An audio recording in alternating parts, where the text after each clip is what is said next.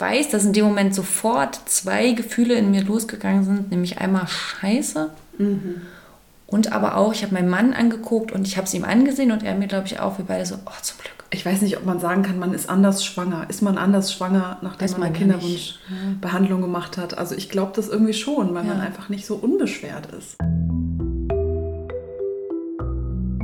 Unfruchtbare Tage, der Kinderwunsch-Podcast.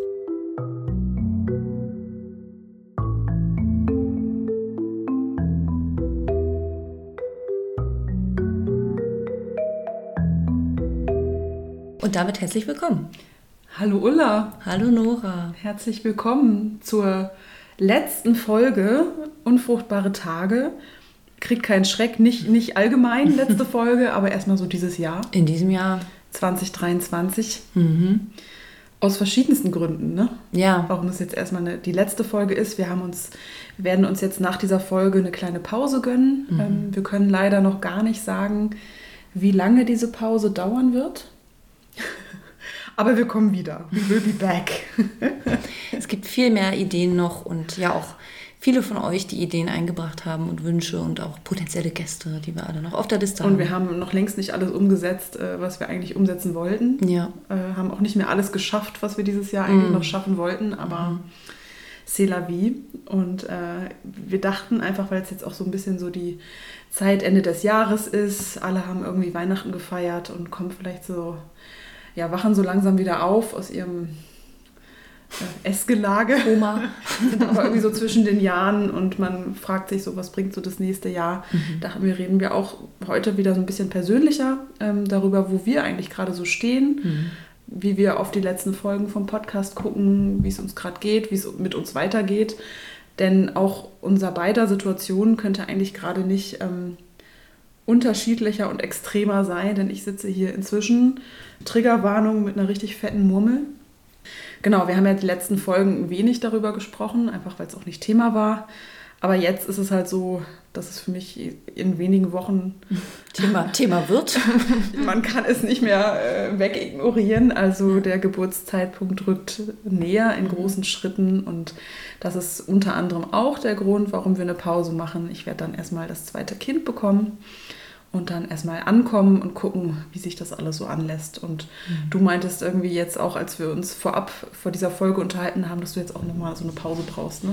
Ja, ich brauche auch eine Pause. Also das war ja wirklich ein volles Jahr, finde ich. Äh, mit eigenen Sachen, mit diesem Podcast. Ich meine, wir haben ja mal einen Podcast äh, gemacht. Ne? Uh. haben, haben wir hier so in die, in die Welt rausposaunt mit vielen anderen Dingen, ähm, die ich jetzt gemacht habe in dem Bereich. Wir haben von der Fachtaugung gesprochen, bei der ich war und äh, ich habe meinen Instagram-Account weitergeführt und viel über das Thema nachgedacht, über das Thema Unfruchtbarkeit und reproduktionsmedizinische Behandlung, pipapo und nebenbei äh, ja auch meine eigene meinen eigenen Abschied, ich weiß noch gar nicht, ob ich es so nennen kann, aber vom Kinderwunsch äh, verarbeitet und bin da auch noch dabei. Und ich glaube, ich habe mich auch deswegen hier ähm, auch damit manchmal zurückgehalten, weil es ja manchmal noch gar nicht so spruchreif ist. Ja, also wo ich gerade war, wo ich gerade bin. Falls man das jetzt hört, jetzt rasten die Katzen wirklich aus. Ah, ich habe es angekündigt, okay. aber. Das ist okay. Naja. Also wenn sie jetzt anfangen zu schreien, würde ich sie ähm, wieder reinlassen. Das Problem ist halt, also diese Katzen von Ulla sind unfassbar, also wirklich sind die weltschönsten Katzen. Nach wie vor, ich glaube, sie würden jegliche Schönheitswettbewerbe gewinnen, aber sie äh, sind dann immer sehr neugierig auf Besucher mhm. und ähm, ja, springen auf Tische und Stühle und grundsätzlich habe ich da, und würden wahrscheinlich auch auf meinen Bauch springen. Oh ja. Grundsätzlich habe ich dagegen auch nichts, aber wenn man sich so angeregt unterhält, ist es immer so ein bisschen Ablenkung und gleichzeitig, äh, ich weiß nicht, also Schwangere müssen ja bei Katzen immer so ein bisschen aufpassen wegen Toxoplasmose-Ansteckung und ich bin dagegen nicht immun. Und deswegen mussten wir die Katzen leider heute aussperren. Ja, also sie werden es sie verkraften. Was heißt aussperren? Wir sind in einem Raum und die Katzen haben den Rest der Wohnung. Die anderen zehn Zimmer meiner Wohnung. In, in meinem Palast. Ich, wir sind hier im Westflügel unserer Wohnung.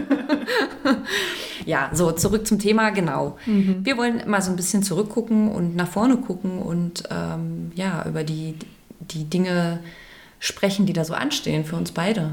Also äh, Abschied auf der einen Seite mhm. und äh, Neuanfang auf der anderen Seite. Ne? Mhm.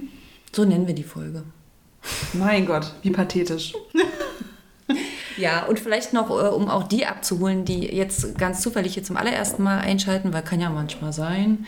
Nora und ich, wir haben beide die Diagnose Unfruchtbarkeit. Wir haben beide äh, lange Wege hinter uns, eine jeweils lange Kinderwunschbiografie mit Behandlungen. Und ähm, bei mir haben sie nicht zum Erfolg geführt, beziehungsweise ich war zweimal schwanger, einmal spontan, einmal nach Behandlung, aber hatte leider zwei Fehlgeburten. Und die liebe Nora hatte Erfolg.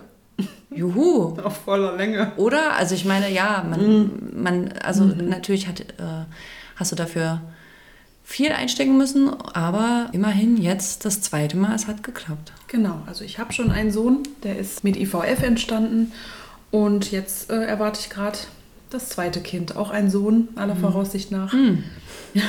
Tada! Gender Reveal. Oh, stimmt. Oh, ich habe das Blau hier überall vergessen.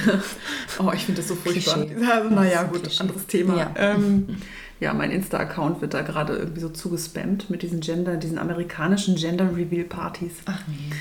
Naja, und mhm. ähm, genau, ähm, es hat wieder geklappt im zweiten Versuch, aber auch nicht gleich sofort, sondern auch wieder nach einer relativ langen Odyssee mit sage und schreibe dann am Ende acht Transferen. Mhm. Und jetzt kann ich es gar nicht glauben, dass ich jetzt hier irgendwie in Schwangerschaftswoche 37 oder 38, ich weiß jetzt gerade gar nicht mehr genau, sitze und irgendwie denke, krass, es fühlt sich weit weg an, diese Zeit. Ja. Weil man ja jetzt natürlich irgendwie so voll in dieser schwangeren und Mutti-Bubble ist und gleichzeitig aber durch den Podcast mhm. arbeitet es auch irgendwie nach wie vor in mir und es ist nicht weg und es beschäftigt mich wirklich ähm, sehr intensiv. Ja.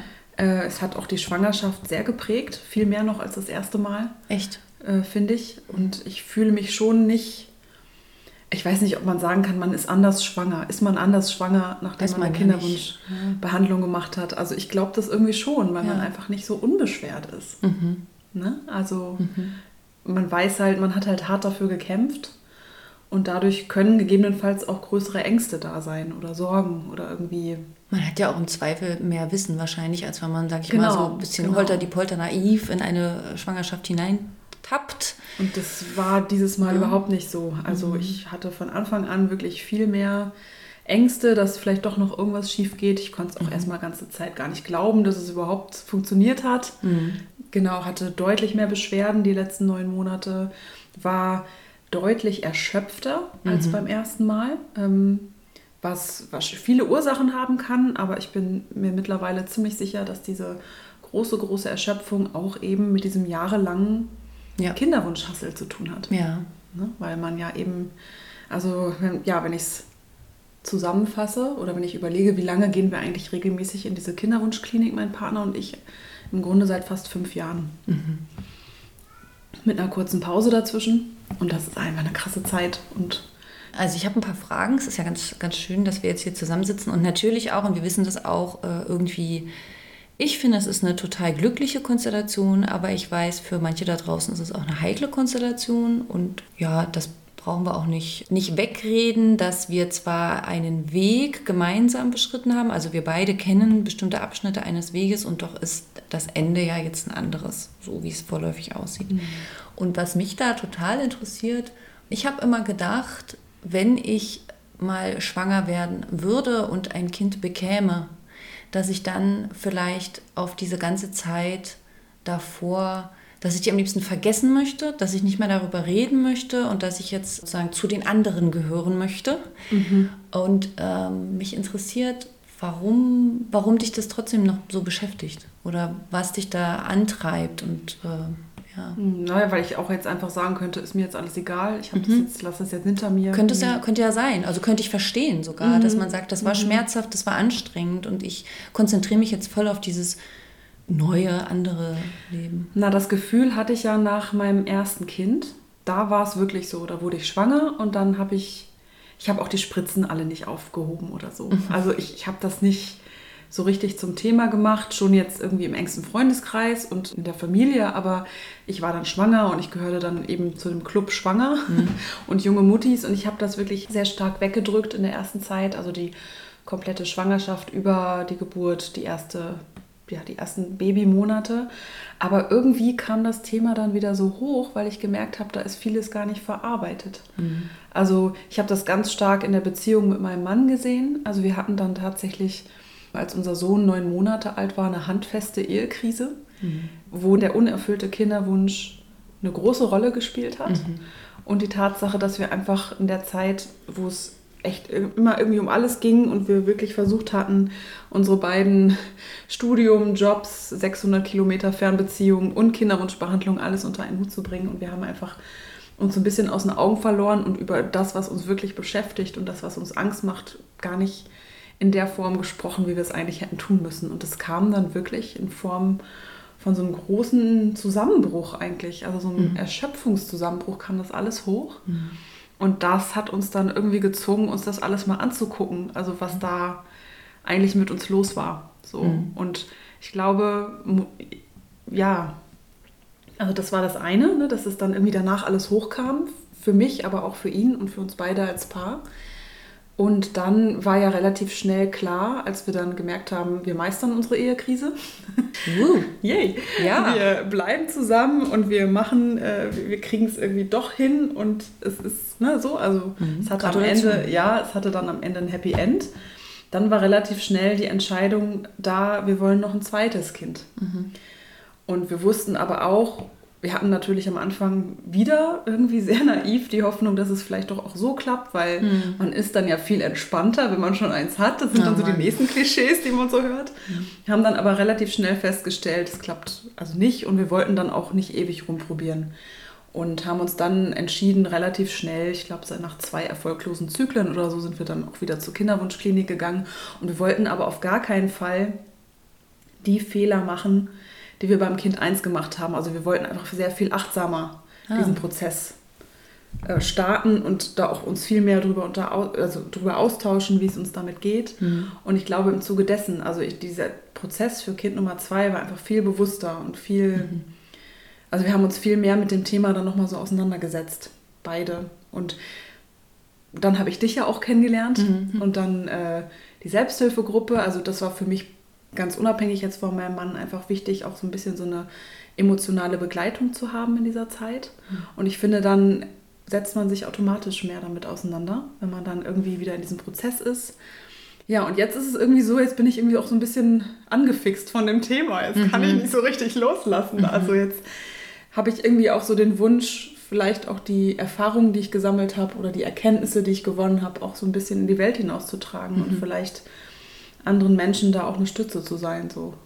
Würdest du sagen, dass du, ich habe das so ein bisschen rausgehört, dass du insgesamt offener geworden bist, äh, auch darüber zu sprechen? Ja, total. Also ich kann im Zuge unserer Krise und dieser ganzen Auseinandersetzung damit und der eigenen Recherche und dass ich dich kennengelernt habe und die Selbsthilfegruppe, wir starten den Podcast, kann ich echt sagen, ich kann, kann viel besser darüber sprechen. Mhm. Also das ging halt beim ersten Mal noch nicht so richtig. Ja. Da war immer nur dieses dumpfe Gefühl da ne, dass es irgendwie hart ist alles, mhm. aber ich konnte es nicht so richtig benennen, ja. was daran jetzt gerade so hart ist. Ja. Und es wird einem ja auch nicht einfach gemacht, wenn man aus, der, aus dem Umfeld halt wenig Verständnis erfährt. So, das haben ja. wir auch schon alles durchgekaut. Ja, ja. Die letzten Folgen. Ja, und wenn es irgendwie kaum Worte gibt, ne? Oder es gibt schnell einen Ratschlag und das war's. Und ja, es ist jetzt gerade, es ist nicht völlig selbstlos, dass ich jetzt hier mit dicker Mummel immer noch sitze und über Unfruchtbarkeit rede mit dir. Also klar, ich, ich freue mich total. Hm wenn, wenn wir Zuschriften bekommen und das anderen hilft. Und gleichzeitig merke ich aber auch, ist es wie ein bisschen wie so eine Eigentherapie. Ja. Bin ich ganz ehrlich. Also, Absolut. Ich glaube, das, das ist hilft so. uns total auch. Ja. Also, also ein bisschen Eigennutz ist dabei auch gerade, ne? oder? Mhm. Oder wie geht's dir? Mm, ja, ich meine, wenn, wenn ich zurückgucke, ähm, wir sind heute bei mir zu Hause, du kannst hier hinüberblicken auf mein wunderschönes Sofa und auf diesem Sofa habe ich viele Jahre in Embryonalhaltung und Weinen oh. verbracht. Oh Mann.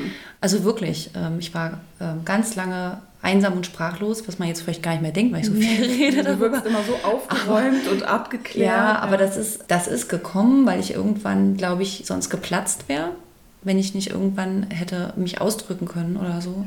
Und so be begann das ja mit der Selbsthilfegruppe und vor allem auch mit diesem Instagram-Account und mit diesem Schreiben, darüber schreiben, etwas ausdrücken.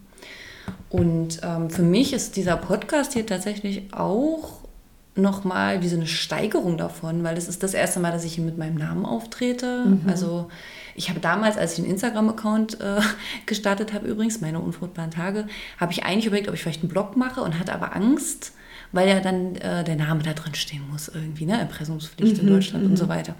Und dann habe ich gedacht, na, machst du erstmal Instagram, guckst doch mal so ein bisschen und habe ganz lange das ja total anonym gemacht. Also kein Name, kein Bild. Ich habe bis heute auch kein Bild, aber das hat auch andere Gründe noch. Ähm, und das hier ist der, das erste Mal, dass ich hier so mit Namen auftrete. Und ich merke, ich finde das ganz erstaunlich, es geht mir immer besser, je mehr ich darüber rede. Mhm. So, ich meine, das ist jetzt hier ein bisschen größer als nur mit Freunden drüber reden. Ne? Machen wir uns nichts vor. Ja. Aber ähm, ich habe irgendwie für mich gemerkt, dass oh, ich habe so, so, so jahrelang wie so ein Doppelleben geführt. Mhm weil ich ja. mich geschämt habe, weil ich nicht wusste, wie kann ich das ausdrücken, was ich empfinde, weil ich diesen Schmerz auch nicht haben wollte. Ich wollte diesen Schmerz nicht haben und ich dachte, vielleicht wenn ich ihn nicht benenne, ist er nicht da, aber dann kam er eben raus. Am Anfang auch. Genau ist so, so ne? mir auch, ja. ja. Und jetzt irgendwie ist das hier so in der Welt und das, das tut mir gut, weil jetzt ist es ausgesprochen und irgendwie, es gibt doch dieses, dass man seine, ich kann das gerade nur auf Englisch, weil ich manchmal so eine Sachen mir anhöre, dieses Owning Your Story. Also, dass man. Ähm, du bist äh, Herrin deiner eigenen Geschichte. Ah, oh, fantastico. Na? Das ist schön. Mann. Das merke ich hier, mhm. wo wir hier miteinander reden, dass das mehr und mehr so wird. Auch im Austausch mit mir. Mhm. Und ich kann das gut nachvollziehen. Ich bin zwar jetzt schwanger und ich bin ja, habe ja quasi, also die Kinderwunschbehandlung hat mir das gebracht, was ich und mein Partner, ja. was wir uns so sehnlichst gewünscht haben. Und trotzdem ist der Schmerz aber immer noch Teil von mir. Ich, mhm. Und ich finde schon, dass auch diejenigen, bei denen es am Ende geklappt hat, die sind ja nicht, die kann man ja nicht einfach so wegklicken, als ob sie nicht mehr dazugehören, weil die haben ja auch diese ganzen Prozesse durch und die Enttäuschung und die Verzweiflung und die Scham und all das, was du gerade angesprochen hast, das ist nach wie vor da.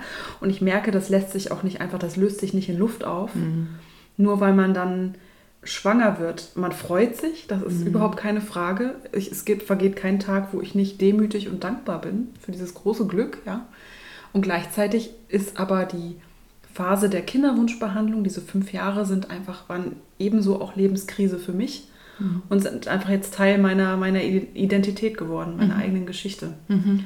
Und das, ich glaube, und da habe ich, bin ich jetzt auch gerade in dieser zweiten Schwangerschaft immer mal wieder so an den Punkt gekommen, wo ich das Gefühl hatte, das wird oft von außen noch nicht verstanden. Mhm. Also ich habe öfter mal so Kom Kommentare bekommen, so nach dem Motto, Mensch, jetzt lass es doch mal gut sein. Jetzt bist ja. du doch schwanger, mhm. jetzt sei doch mal froh, jetzt, jetzt bist du immer noch irgendwie hier am Rumheulen. Oder auch gerade, wenn es so um diese Schwangerschaftsbeschwerden ge geht, ne? also Übelkeit und diese ganzen Sachen, die es so gibt habe ich oft für mich selber das Gefühl gehabt, ich darf das gar nicht so zulassen, mich jetzt so hängen zu lassen und mich zu beklagen, weil ich wollte es doch unbedingt.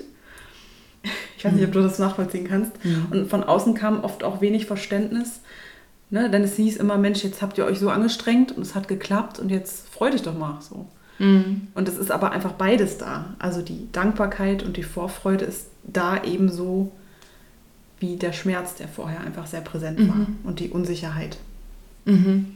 Also wenn ich das, genau, ich höre dir zu und ich kann das so, kann das total verstehen oder nachvollziehen. Und es ist ja auch oft so, dass die Frauen, die unsere äh, Selbsthilfegruppe verlassen, weil sie schwanger sind, wir haben da so eine Regel, einfach bitte, wenn ihr schwanger seid, die Schwangerschaft ist in Ordnung, dann ähm, bitten wir herzlich äh, mit einer schönen Verabschiedung die Gruppe mhm. zu verlassen, einfach weil es eine offene Gruppe ist und ähm, das Thema ist unerfüllter Kinderwunsch und ähm, genau, das ist jetzt in erster Linie für diejenigen.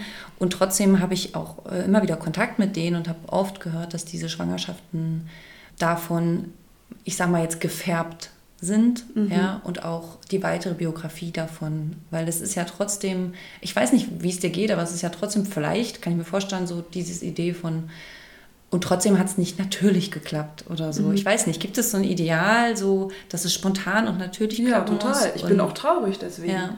Ich meine, natürlich kann man mir jetzt vorwerfen, völliges Luxusproblem. Sei doch froh, dass du überhaupt schwanger geworden bist. Mhm. Bin ich ja auch.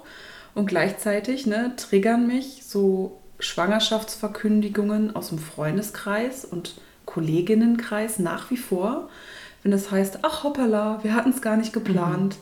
ich bin schwanger oder es ging alles viel schneller, als ich dachte. Wir hatten das, ne? Ich, wir wollten eigentlich noch warten, aber hoppala, so, das tut mir lustigerweise immer noch weh. Mhm. Nicht, weil ich dann in dem Moment total neidisch bin und das den Frauen und ähm, Paaren nicht gönne und mich nicht für sie freue, aber es ist wie so ein kleiner Stich.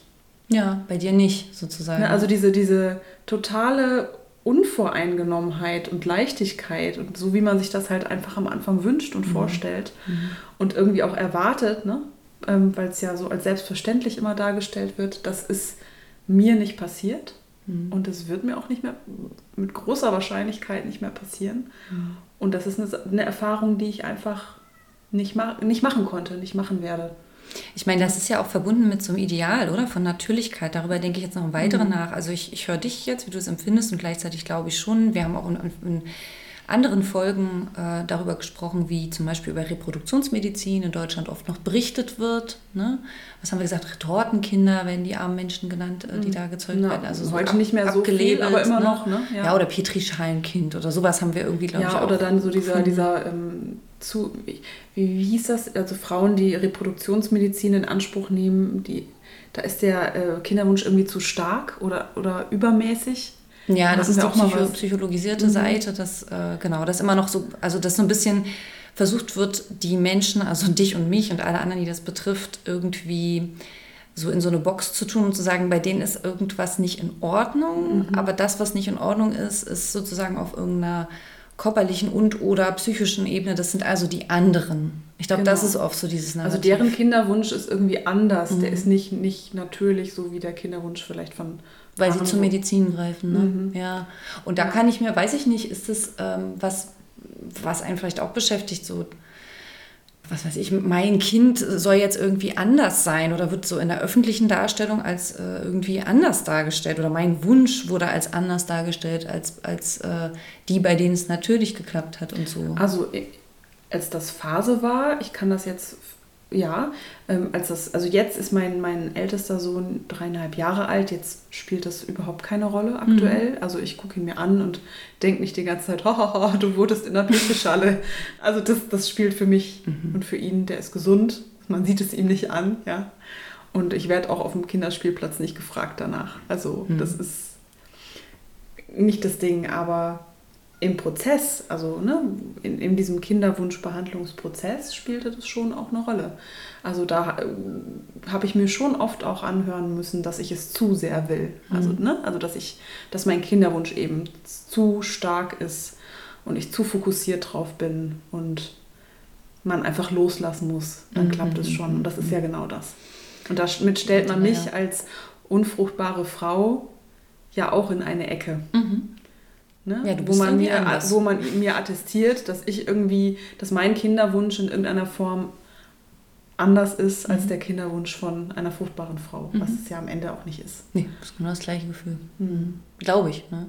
Ich glaube, das kommt daher, dass die mediale Berichterstattung ja dann häufig auch vielleicht ähm, naja, diese typischen Szenen einer Dokumentation. Wir sehen Spritzen in Bäuche und wir sehen weinende Frauen vor allen Dingen auch. Und ich meine, du und ich, wir kennen das und ich habe es gerade gesagt, ich war auch oft die weinende Frau, aber man sieht also diese Verzweiflung, glaube ich. Das ist das, was so gespiegelt wird und das verleitet, glaube ich, manche dazu zu denken, weil wir so verzweifelt äh, sind, klappt es nicht. Ne? Also da mhm. irgendwie diesen Schluss zu ziehen und wir haben den ja auch in einer früheren Folge schon mal ähm, äh, klargestellt oder richtig gestellt. Und das sind nicht nur wir, die das machen, sondern auch tatsächlich jetzt ähm, Psychologinnen, ähm, die sagen, nee, das ist genau andersrum, weil es nicht klappt, wird man immer verzweifelter. Ja, und das klar. wissen wir eigentlich, es scheint so auf der Hand zu liegen. Na ne? klar, genau. Ja. Und das spielt aber, wie gesagt, im öffentlichen Raum nicht wirklich eine Rolle, mhm. dieser Schmerz. Mhm. Und genau, jetzt sitze ich hier mit einem dicken Bauch und trotzdem merke ich, wie ich da noch so mitschwinge. Also ich, mhm. wie mir eben sowas wehtut, solche Verkündigungen, wie aber auch ich sehr mitfühle mit äh, anderen Betroffenen.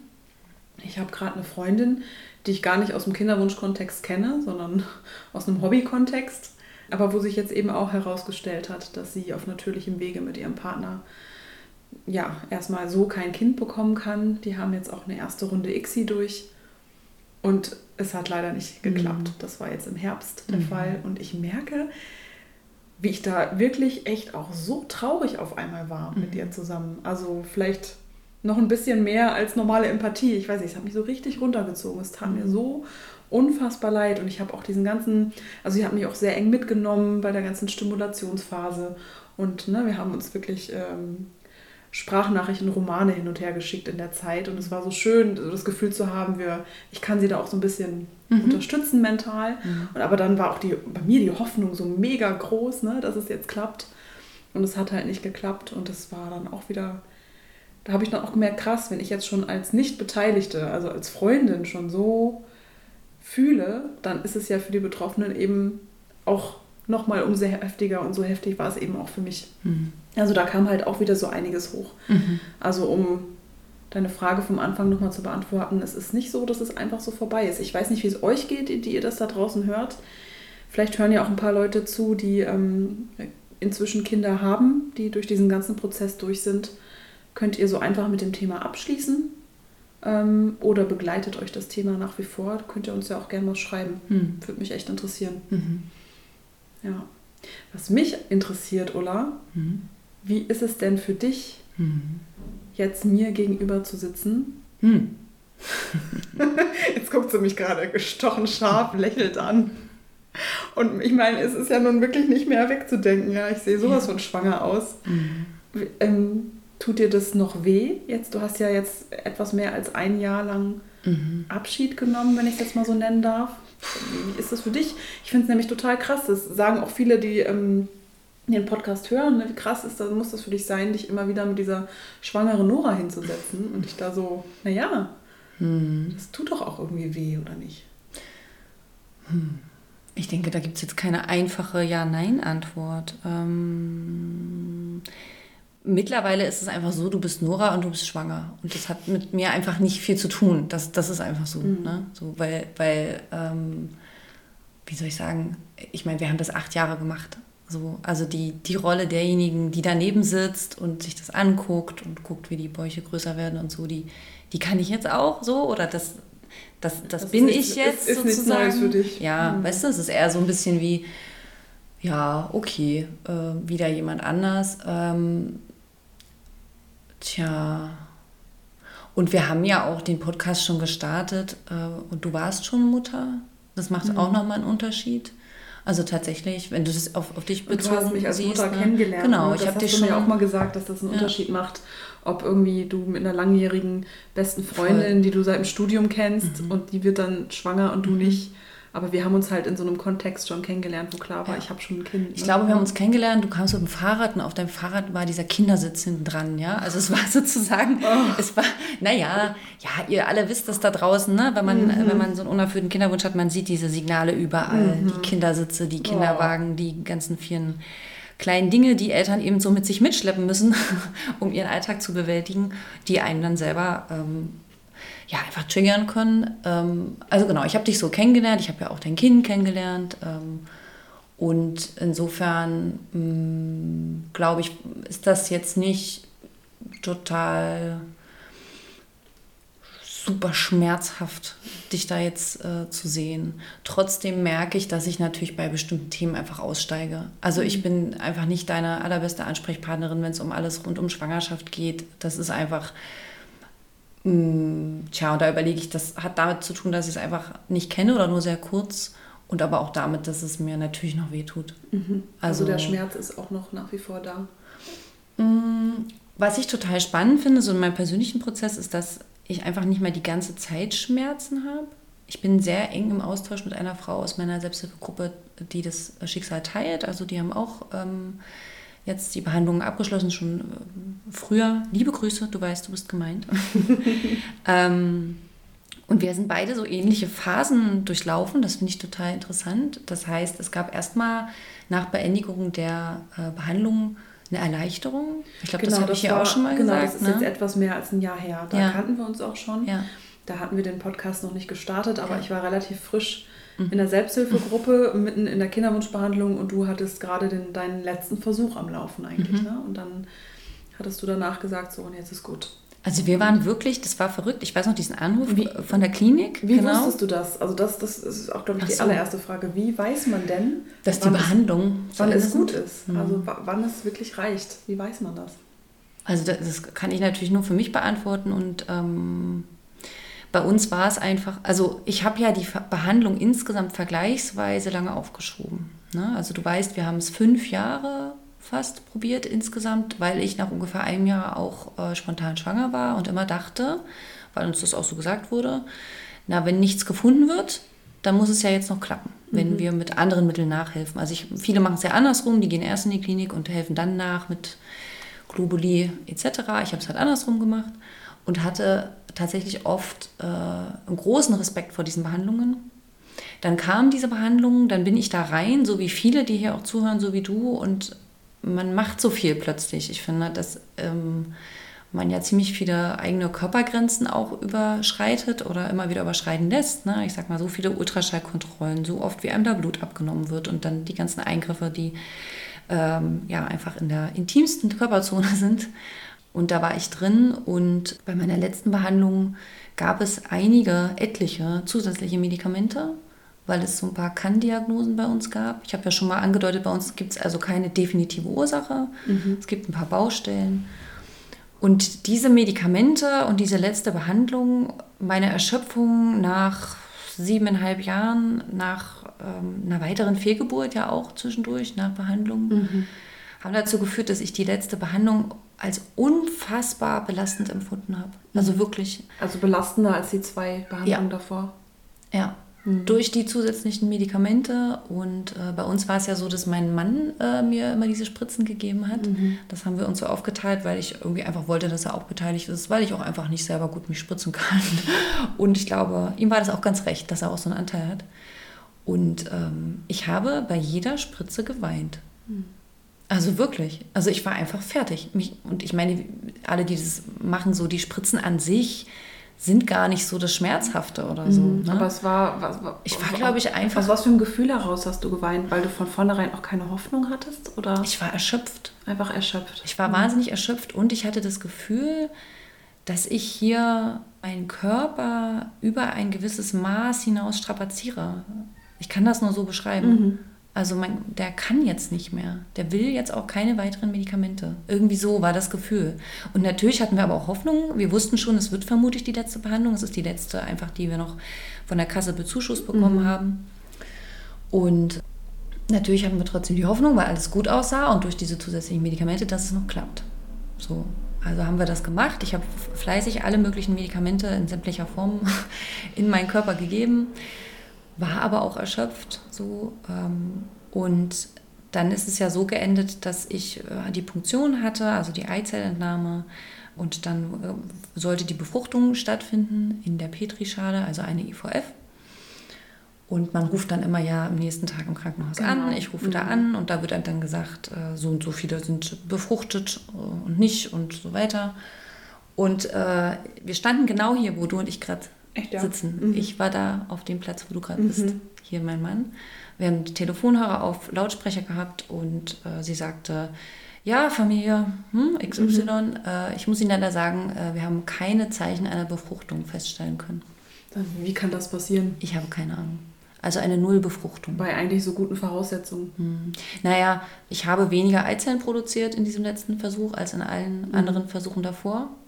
Warum auch immer. Du mhm. weißt, das ist alles ganz viel Rätselhaftigkeit auch dabei. Es ist mhm. nicht so planbar, wie man, wie man möchte. Ja, und ich weiß, dass wir uns angeguckt haben. Mehr, mehr wird einem ja auch nicht gesagt. Das ist eine Biologin aus dem Labor. Das ist nicht äh, eine, eine ja. psychotherapeutische mhm. Person, die einem dann noch ein paar schöne Sprüche an die Hand gibt. Ja, ja, ja, ja. Leider. Und also natürlich in dem Moment, ich, ich weiß, dass in dem Moment sofort zwei Gefühle in mir losgegangen sind, nämlich einmal Scheiße. Mhm. Und aber auch, ich habe meinen Mann angeguckt und ich habe es ihm angesehen und er mir, glaube ich, auch, wir beide so, oh, zum Glück. Also zum Glück können wir jetzt aufhören mit diesen Medikamenten, weil bei mir wäre es so gewesen, ich hätte diese Medikamente die gesamte Schwangerschaft über weiter auch oder über bestimmte Zeiträume nehmen müssen. Ah, verstehe. Also dieses ganze Prozedere wäre weitergegangen mit zusätzlichen Spritzen und so. Und ich glaube, dieses Gefühl von Erleichterung hat uns beide total überrascht. Hätte ich nämlich jetzt auch nicht damit gerechnet. Hat uns komplett überrascht. Als du mir das erzähltest, war mhm. mein Gefühl jetzt als deine Freundin, das war ja gar kein richtiger Versuch. Ah ja. Mhm. Also so dieses Gefühl von, okay, keine Befruchtung, kein Wozu Transfer. Mhm. Jetzt habt ihr diese ganzen Zusatzmedikamente, jetzt mhm. habt ihr eine Kann-Diagnose, jetzt ist, sind da irgendwie neue Voraussetzungen, jetzt mhm. wisst, habt ihr irgendwie einen Erkenntnisgewinn. Mhm. Und vielleicht hätte es ja doch geklappt, wenn man zumindest irgendwie einen Transfer gemacht hätte. Verstehst du, was ich meine? Verstehe. Und das also, es ist noch nicht so, ja, also das war mein, mein ja, Empfinden. Aber ja. ich bin auch nur die, die sich das ja. von dir anhört. Das ist ja wirklich so individuell. Deswegen habe ich, also ich bin auch ehrlich mit dir, im ersten Moment nicht verstanden, Warum? Warum ihr jetzt? jetzt, sagt, ihr, ihr hört auf. Ja. Keine Bewertung, ne? Also ja, ja. völlig in Ordnung. Aber ich dachte, Hä? Ja, verstehe ich. ich glaube, wir waren beide total überrascht, dass wir Erleichterung fühlen. Wir haben es in dem Moment auch noch gar nicht gesagt. Wir haben uns erstmal in den Arm genommen. Das war mitten am Tag. Wir haben, glaube ich, beide Homeoffice-Tag gehabt, haben beide dann zu Hause gearbeitet, haben Mittag gegessen und haben erstmal, ich weiß nicht, wie es bei euch ist, bei uns ist es oft so, wenn sowas kommt, dass auch vielleicht jeder für sich erstmal so ein bisschen Zeit braucht. Ne? Mhm. Also wir haben uns umarmt und dann ist erstmal so jeder seiner Wege gegangen, versucht zu arbeiten an so einem Tag. Irgendwie Ablenkung, ja. Genau. Mhm. Haben dann aber Mittag gegessen, haben so langsam uns vorgetastet und am Abend gab es dann ein ganz langes Gespräch und, und ich weiß gar nicht mehr, wer von uns beiden das sagte, aber wir haben beide, also irgendjemand hat gesagt, du, ich bin irgendwie auch ein kleines bisschen erleichtert jetzt. Und die andere Person hat gesagt, puh, ja, ey, ich auch. Weil der Prozess bis dahin so anstrengend war. Mhm. Ja, es geht jetzt erstmal nur um diese, nur um diese Behandlung. Das ist auch also wichtig. Also da, da war nicht klar, zu dem Zeitpunkt war noch nicht klar, dass sie jetzt komplett aufhört. Mit nee. Behandlung. Nee. Okay. Mhm. Nee.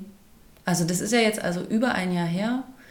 Und dieses Gefühl der Erleichterung hat aber lange angehalten. Okay. Das hat lange angehalten. Also da war auf jeden Fall auch klar, dass ihr jetzt nicht sofort oder mhm. mit wenig Wartezeit einen neuen Versuch um Himmels Willen, nein. Das, also das war dann schon klar. Ja. Also erstmal, wir machen eine Pause, mhm. aber wir nehmen noch nicht endgültig Abschied.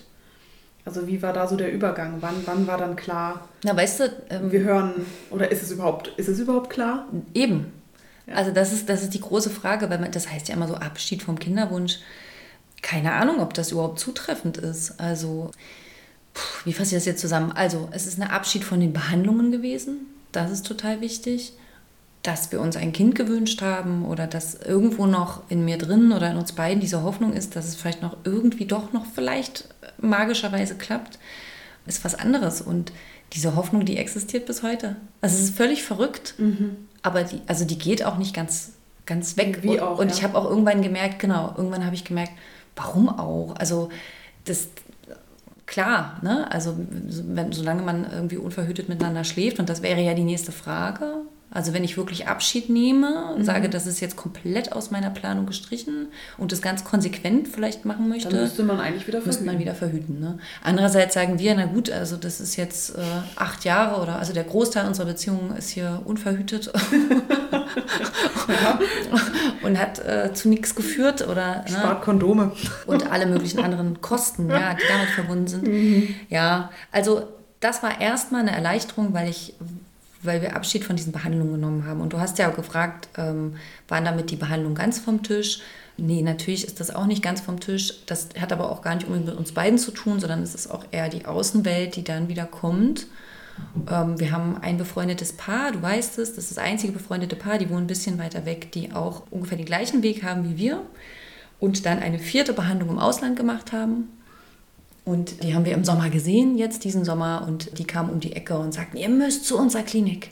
Und haben uns diese Adresse geschickt, weil die sind total beglückt, die haben Zwillinge bekommen. Die haben dann im vierten versucht. Zwillinge. Es hat geklappt mhm. und die sehen natürlich uns, werden sicher auch ihre eigene Geschichte damit rein projizieren, ihren, ihren, Schmerz, ja, und sehen vielleicht auch, dass es nur, nur Schmerz gibt auf unserer Seite. Das weiß ich nicht, ob man das sieht, ob du das auch siehst oder. Na, ich habe euch beide ja jetzt noch nicht so richtig zusammen mhm. erlebt. Mhm. Naja, aber wenn man wenn man sich vielleicht erinnert fühlt an seinen eigenen Schmerz. Und ich meine, alle, wir alle, du hast es sicherlich auch gemacht und alle, die da mittendrin sind, ab irgendeinem Punkt setzt man sich ja damit auseinander, was, wenn es nicht klappt. Mhm. Und das ist ja, das schwebt ja die ganze Zeit überall. Total, wie ein Damoklesschwert. Und das ist ja eigentlich ja. das Schrecklichste, ja. oder? Also ich habe ich hab immer gedacht, das ist das Schrecklichste, was passieren kann. Und ich habe auch ganz oft gedacht, ja, das dachte ich auch. Mein Leben ist dann zu Ende. Also ich hätte mir das nicht, ich habe den Gedanken tatsächlich immer so ein bisschen weggeschoben. Mir war schon bewusst, dass ein Gang in die Kinderwunschklinik keine Garantie mhm. auf ein Kind am Ende ist. Aber ich habe immer gedacht, ah, wir sind ja noch ganz am Anfang oder wir haben ja noch nicht alles äh, versucht.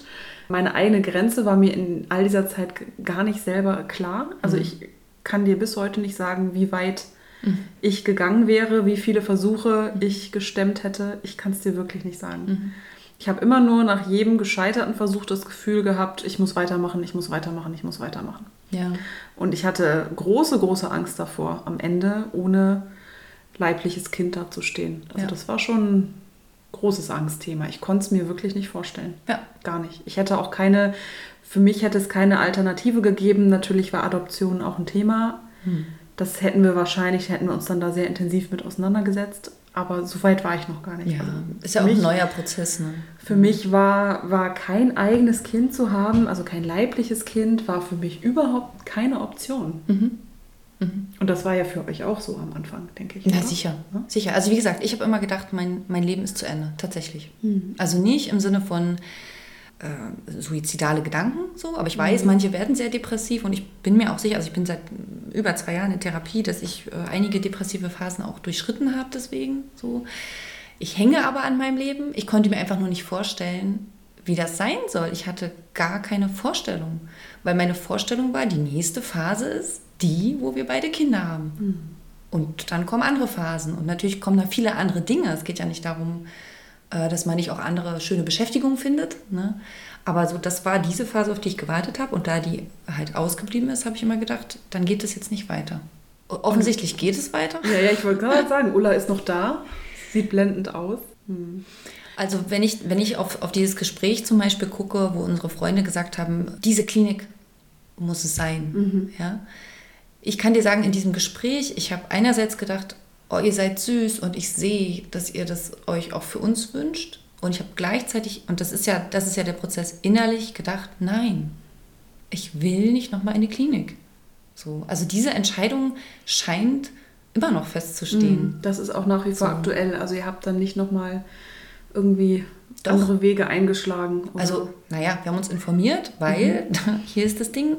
Am nächsten Tag nach diesem Gespräch kam nämlich mein Mann zu mir und sagte, du, ich habe jetzt mal auf diese Klinik-Webseite geguckt. Und ich dachte, was denn jetzt? Wo bist du jetzt abgebogen? Ich dachte, wir machen das nicht. Ähm, und, ne? und dann gab es wieder eine Phase, wo wir das diskutiert haben. Also mhm. es ist, ähm, was ich damit sagen will, es ist ein Prozess, der auch immer wieder mal neu aufgemacht wird, weil einer von uns beiden vielleicht gerade mal an einer anderen Stelle steht. Mhm. So, und dann diskutieren wir das. Ähm, wir haben das aber immer auch als Paar betrachtet. Also weder möchte ich, dass er da über seine Grenzen geht ja. und irgendwas einwilligt, noch glaube ich, möchte er das bei mir. Und ähm, ich glaube, ihn hat auch, äh, also mein Mann hat sehr erschüttert, äh, wie die letzte Behandlung war und wie ich drauf war. Ja. Das hat ihn, glaube ich, auch, ich glaube, das möchte er auch nicht nochmal so.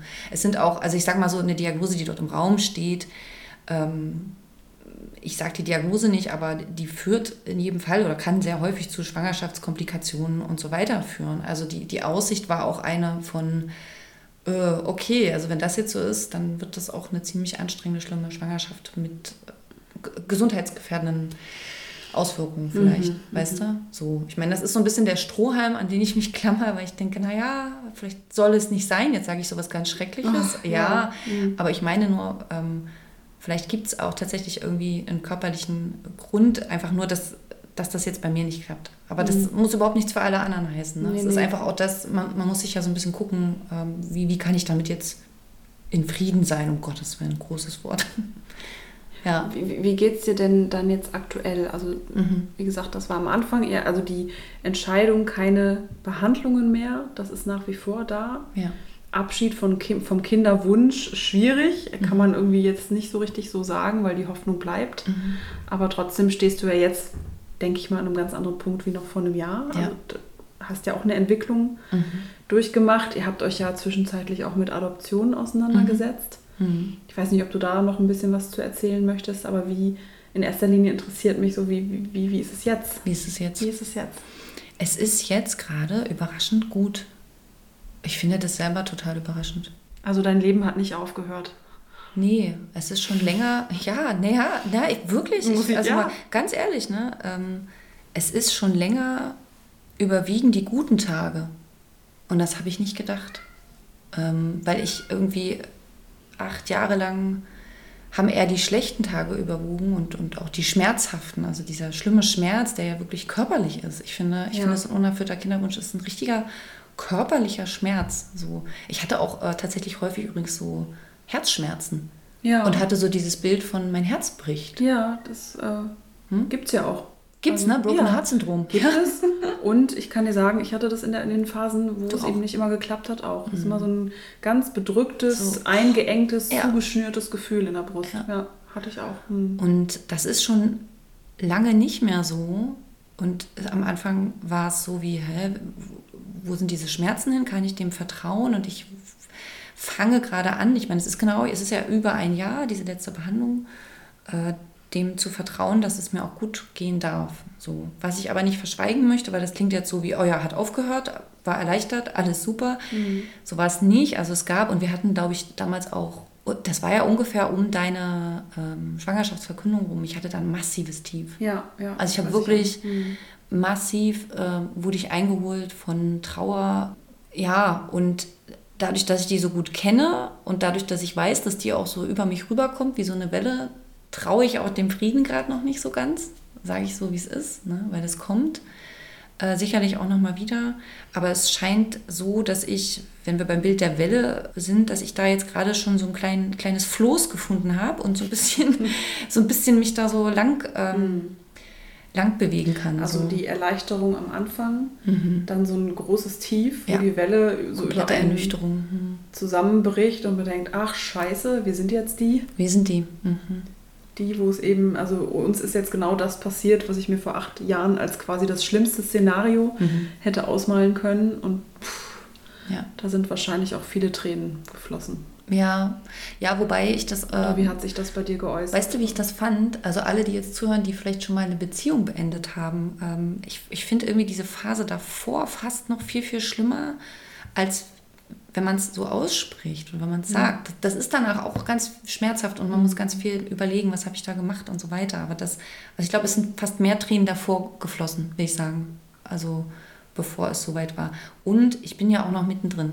Ich, ich habe keine Ahnung, ne? ich kann hier keine Rezepte verteilen. Neulich sagte mir mal jemand, Abschied vom Kinderwunsch dauert wohl zwei Jahre. Ich weiß gar nicht, woher diese Zahl Okay. kommt. Ja. Ich hätte jetzt eher gedacht, so, so, naja, ja, man hat, spricht ja auch, wenn man geliebte Menschen verliert, von dem ersten Trauerjahr. Mhm. Ne? Mhm. Ähm, vielleicht ist es, Mhm. hast du dieses erste Trauerjahr jetzt hinter dir, aber es ist trotzdem ja nach wie vor ein Prozess und ja. der Wunsch und das ist alles ist ja auch Teil deiner, deiner und eurer Biografie und begleitet euch weiterhin. Da, ja, Und- weißt du, es wird uns ja auch, es, es hört ja nicht einfach auf, Mhm. das weiß ich ja. Ähm, spätestens, also ich habe ja schon mal gesagt, meine Freundinnen sind so aus diesem Alter heraus, wo sie komplett in dieser Kleinkind-Baby-Bubble sind. Ich habe viele neue Freundschaften geknüpft, auch zu Menschen ohne Kindern. So, ähm, ist vielleicht auch nochmal wichtig. Also es ist jetzt nicht alles vom Himmel gefallen. So, ich habe in den letzten Jahren mich auf den Weg gemacht und irgendwann schon mal gesucht. Aber gut, Mhm. das ist vielleicht für heute jetzt so. Aber ähm, Jetzt habe ich meinen Faden verloren. Ach so. Meine Freundinnen werden ja mit ziemlicher Sicherheit auch irgendwann Großeltern werden. Und ich fand die Folge mit deiner Mutter zum Beispiel Ja, da auch ja. ganz ergreifend. Ne? Und ähm, klar, es kann dann sein, dass das dann nochmal wiederkommt, wenn bis dahin bei uns wirklich gar keine Kinder leben und wir das, uns jetzt wirklich endgültig für ein kinderloses Leben entscheiden. Dann kann das nochmal wiederkommen, dass du dann vor mir sitzt und dann zeigst du mir die Kinder deiner Kinder und dann geht diese ganze Bubble wieder los. Na und- klar, dann, ja, Ja. dann kommt das hoch. Ja. Und Abschied von Kinderwunschbehandlung ist dann ja eben auch nicht gleich Abschied von einem kinderlosen Leben, äh, kinderreichen Leben. Ah, Kinderreich. Mhm. Ja, okay. Genau, also, also ein Abschied von einem Leben mit Kindern. Mhm. Wie, wie, wie ist euer Prozess da gerade? Also genießt ihr jetzt gerade erstmal so den Status quo, dass es sich gerade gut anfühlt mit euch beiden und ihr hart so ein bisschen der Dinge oder sitzt ihr auch hin und wieder mal auf dem Sofa und denkt, Mensch, Stichwort Adoption, Pflegefamilie, weiß ich nicht, äh, Tante, Leihtante. Ich, es gibt ja, Mhm. man kann ja auch auf ganz viele, es ist nicht dasselbe, das ist klar, aber man kann auf so viele unterschiedliche Arten und Weisen Kinder im Leben haben, wenn man das möchte. Ja, also ich bin ja Tante, ich habe das große Glück, das kann ich gleich mal sagen. und bin das total gerne. Und habe aber, das finde ich übrigens total erstaunlich, ich habe dadurch gemerkt, dass ich, also ich habe eine kleine Nichte, meine, meine jüngere Schwester hat ein Kind. Und dass ich, dass ich dieses Kind ganz toll finde, dass sich vor allen Dingen aber meine Liebe zu meiner Schwester verstärkt hat. Das hat, das hat mich auch total überrascht. Also ja, so, so, kann Tante sein auch. Also ich finde es toll. Ich habe da, ich bin Weil da so ja ein auch hart, versorgt. hart, schreckenweise auch hart für dich war. Ne? Also ja klar, also das ist meine kleinere Schwester. auch, ja. Ne, so, ich habe so das Gefühl, ich bin so, ich bin die, die zuerst dran gewesen wäre in der Reihenfolge, was man sich da so denkt. Und das war total ambivalent und genau, ich bin aber voller, voller Liebe. Also ich merke das so, ich brauche nur ein Bild sehen und da könnte ich schon wieder heulen, weil ich das äh, total schön finde und auch ganz stolz bin auf meine Schwester, wie sie das macht. Davon abgesehen kann ich ja hier was teilen, was wir machen. Äh, Und diesen Tipp habe ich tatsächlich von meiner Therapeutin bekommen. Ich habe einen ganz trockenen Mund, ich muss Ja. was trinken. Blablabla. Ich schiebe mir noch eine Orange rein. Ich hoffe, ich schmatze heute nicht wieder so viel hier. Ist mir noch nicht aufgefallen. sei Dank. Das ist immer, wenn ich sehr schnell rede, glaube ich. Immer wenn wir reden, fange ich so an zu schwitzen. Geht's dir auch so? Das ist immer so. Ich merke immer, wie es so arbeitet. Ja, bei mir auch. Ich zeig's dir später. Naja. Gut, dass wir einen Podcast machen. Und keine Kamera hier. Aber ich glaube, da könnte ich das auch gar nicht. Ich glaube, ich könnte das gar nicht so vor der Kamera. Es fühlt sich immer noch intim an. Ich meine, ich weiß, dieses, dieses Gerät steht hier, aber. Also, folgende, folgender, ich habe mit meiner Therapeutin rede ich natürlich ähm, auch viel darüber und auch viele Dinge, die ich hier auch gar nicht zur Sprache bringe, weil die eben in der Therapie gehören. So. Und natürlich aber die Frage, machen wir weiter, wie machen wir weiter, welche Optionen gibt es? Wir haben uns schon vor Ewigkeiten mit anderen Optionen auch auseinandergesetzt, wie du sagst, auch mit Adoption. Ähm, und sie hat mir den Tipp gegeben, damit ich nicht immer zu, auch im Alltag darüber nachdenke, weil das rattert ja die ganze Zeit, ne? so wie es vorher gerattert hat, rattert das auch. Hat sie gesagt, ähm, vielleicht wäre es ja eine Idee, sich so alle Nase lang mal zusammenzusetzen mit ihrem Mann und die Option sich anzugucken und so wie so eine Bestandsaufnahme zu machen, also eine Momentaufnahme, wie stehen wir jetzt gerade zu den Optionen. Dann kriegt das Ganze auch so ein bisschen sowas, also es wird nicht so endgültig, wir entscheiden das jetzt und dann muss es für immer so sein, sondern wir, wir gucken mal, wie wir jetzt dazu stehen und dann nicht in einem Jahr, weil dann ist wahrscheinlich ein bisschen zu spät, sondern in zwei Monaten setzen wir uns wieder hin und machen das nochmal. Und das haben wir gemacht und ich fand es ziemlich cool. Ja. Und mein Mann hatte dann noch die zusätzliche Idee, mein Mann, der Naturwissenschaftler und so, der ähm, hat dann zwei A4-Blätter für uns gemacht. Da standen die Optionen alle drauf, also noch eine Kinderwunschbehandlung, Adoption, Pflege und so weiter. Und dahinter dann die Ziffern 1 bis 5 und jeder für sich. Ein Bewertungssystem. So oh, ist das Ich cool. mochte das aber, ja.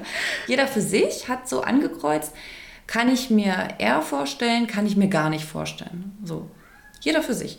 Und dann sind wir danach zusammengekommen, haben uns die Zettel gezeigt, haben gesagt, so sieht das Thema bei mir aus. Also Ja. das Ja. und das ist es. Und äh, so sieht es bei dir aus. Und äh, dann haben wir es erstmal so stehen gelassen. Und das, Das macht ihr jetzt, und das macht ihr jetzt alle zwei Monate. Ja, wir haben es jetzt einmal gemacht.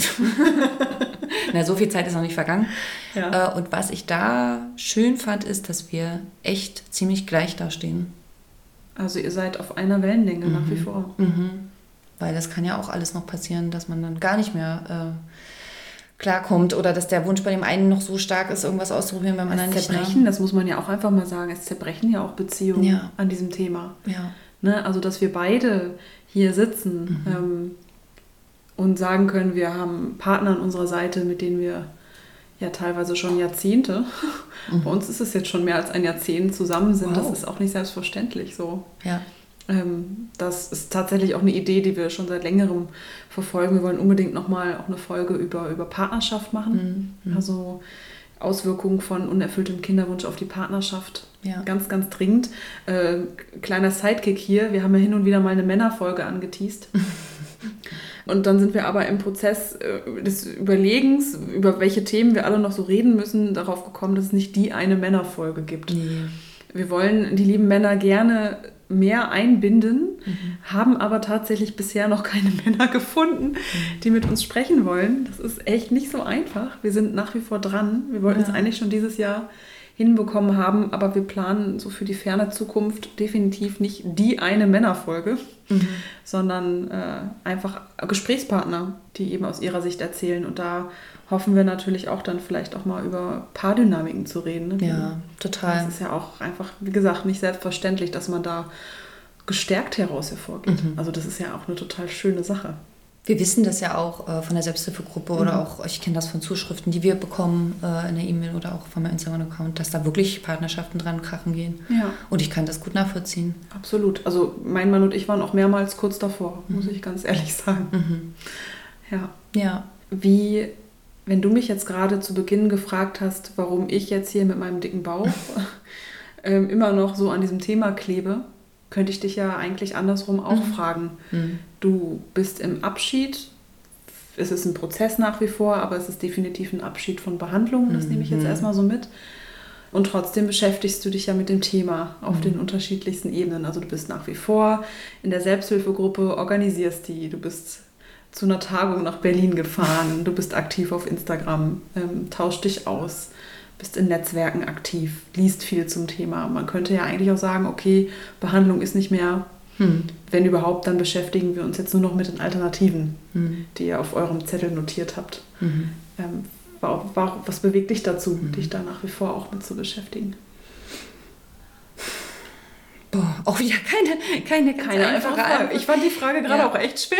Ja, naja, aber ja. das könnte man ja sagen, ne? warum macht sie das Kapitel nicht zu? Also ich habe mich das bei mir tatsächlich manchmal schon gefragt, so, oh, tut mir das nicht weh, zum mhm. Beispiel, könnte genau, man ja tut sagen. Tut dir das überhaupt gut? Ne? Also tut mir das gut, mich damit jetzt auseinanderzusetzen und auch oh, zum Beispiel in der Selbsthilfegruppe, man muss ja sagen, dass ich auch diejenige bin, die das Ding organisiert, weil ich einfach die Sitzenbleiberin bin. Also wenn die Regel ist, dass die, die schwanger sind, irgendwie gehen, dann bleiben eben die sitzen, die nicht schwanger geworden sind. Ne? So, und irgendwer muss es halt machen. So, so, so war es am Anfang. Mittlerweile finde ich das einfach auch ganz toll und bereichernd und ähm, mache das auch wirklich gerne. Ich kenne diese Frage in mir drin auch, dass ich manchmal denke, boah, oder dass es eine Stimme in mir gibt, die sagt, boah, lass das mal alles sein, mach diesen Account zu, hab dein kleines äh, nettes Leben jetzt und äh, sei mal still und red nicht mehr weiter drüber. ja, also für mich, aber ich denke auch manchmal, boah, vielleicht können andere das jetzt auch gar nicht mehr hören. Ich weiß nicht, wie es dir geht. Also manchmal denke ich, vielleicht gibt es ja jemanden, der sagt, oh, jetzt kommt die schon wieder mit dem Thema um die Ecke. Aber gleichzeitig, und ich glaube, das ist das, was du auch gesagt hast, und das, was wir eigentlich von Folge 1 angesagt haben, dieses so, ich, ich brenne jetzt auch dafür, mhm. weil es ja, es ist mein Thema und wir erzählen hier unsere Geschichten, aber ich hoffe ja und ich, ich denke auch die Rückmeldungen, die wir bekommen, die sagen das, es ist ja so viel mehr, es ist ja das Thema von so vielen anderen.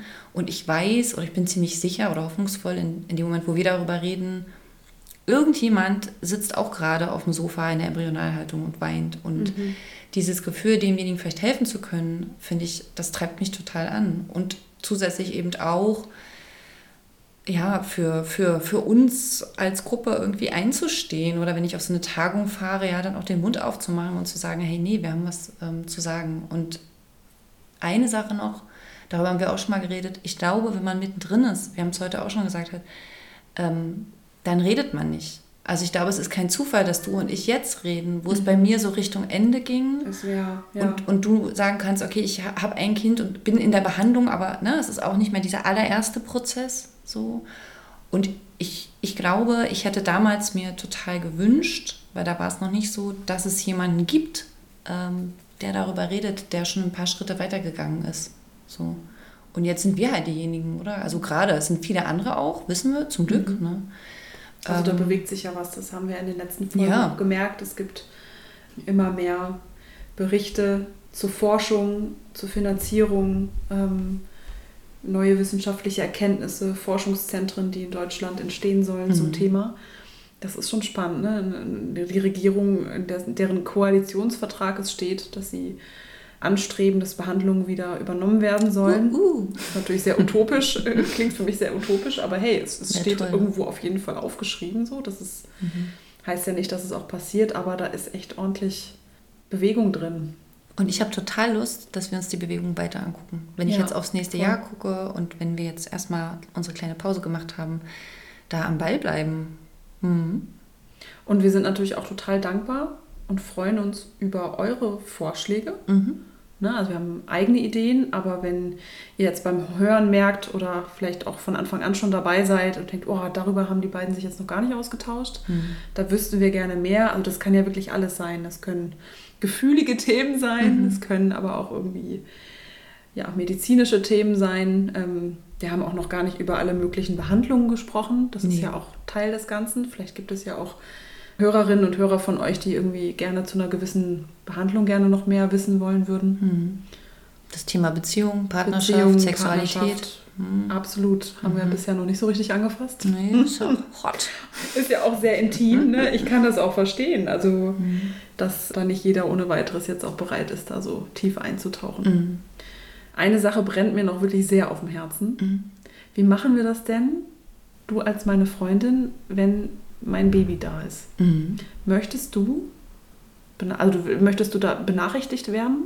Aber natürlich. Möchtest Hallo? du ein Foto dazu haben oder nur, also, Ja, ich möchte weil du hast mir nämlich am Anfang gesagt, boah, also Ultra- Ultraschallbilder muss ich jetzt Nee, Ultraschallbilder muss ich nicht sehen. Das triggert mich. Ja, ja, genau. Und das äh, hatte ich, wäre ich auch gar nicht auf die Idee gekommen, die, die so kommentarlos zu schicken. Also da so sensibel war ich dann irgendwie auch, ja. Und ich habe jetzt auch wirklich im Laufe der Schwangerschaft dir gar nicht so viel erzählt, einfach auch aus Rücksicht, ist auch in Ordnung. Aber wenn dann das große Ereignis Schon. Ich würde schon gerne wissen, wie es dir auch geht.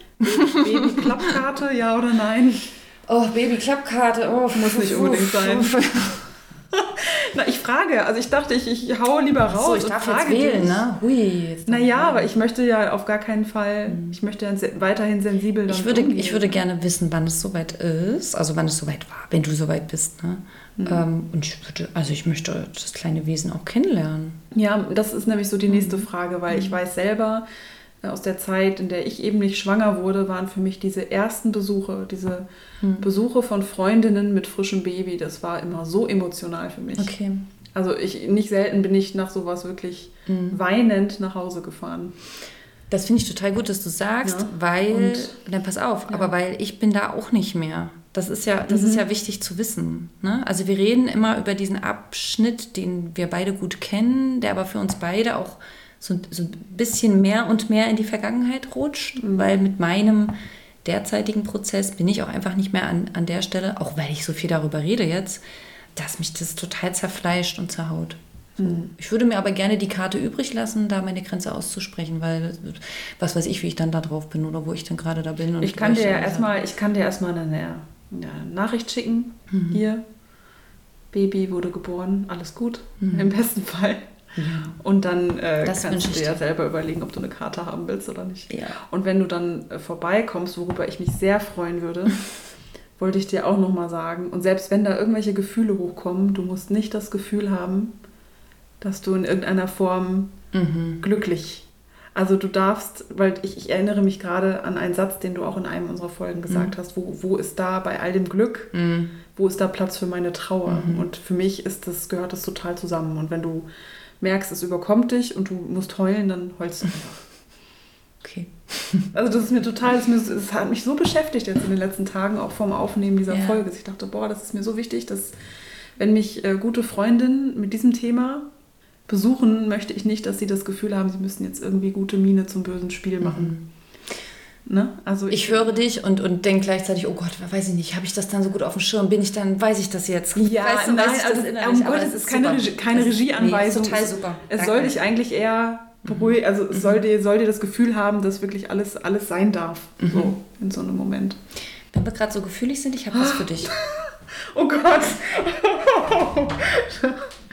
Darauf war ich jetzt nicht vorbereitet. Ulla verschwindet gerade kurz und kramt und die Katze kommt rein.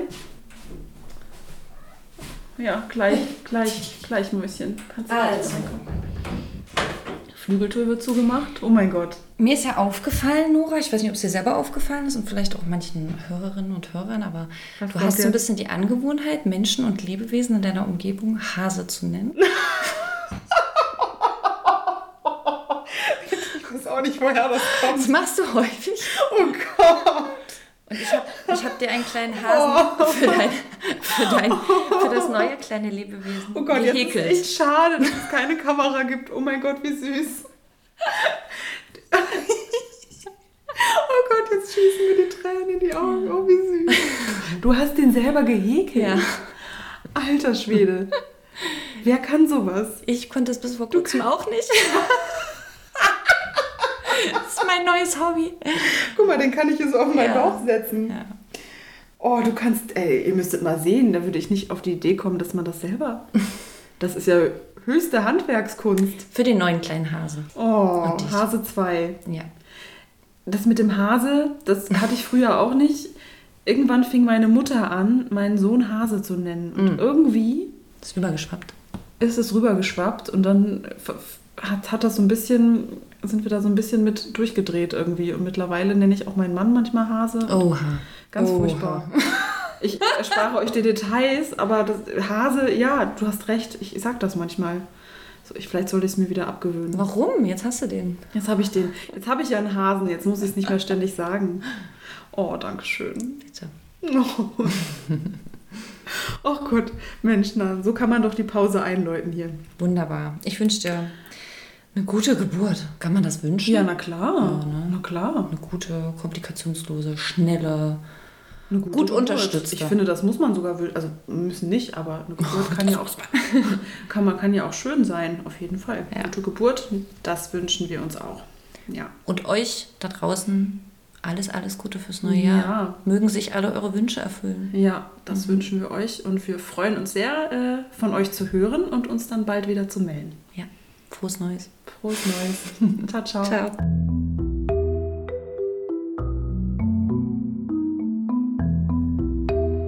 Das war Unfruchtbare Tage, der Kinderwunsch-Podcast. Produziert und präsentiert von Nora und Ulla. Die Musik stammt von Music Fox.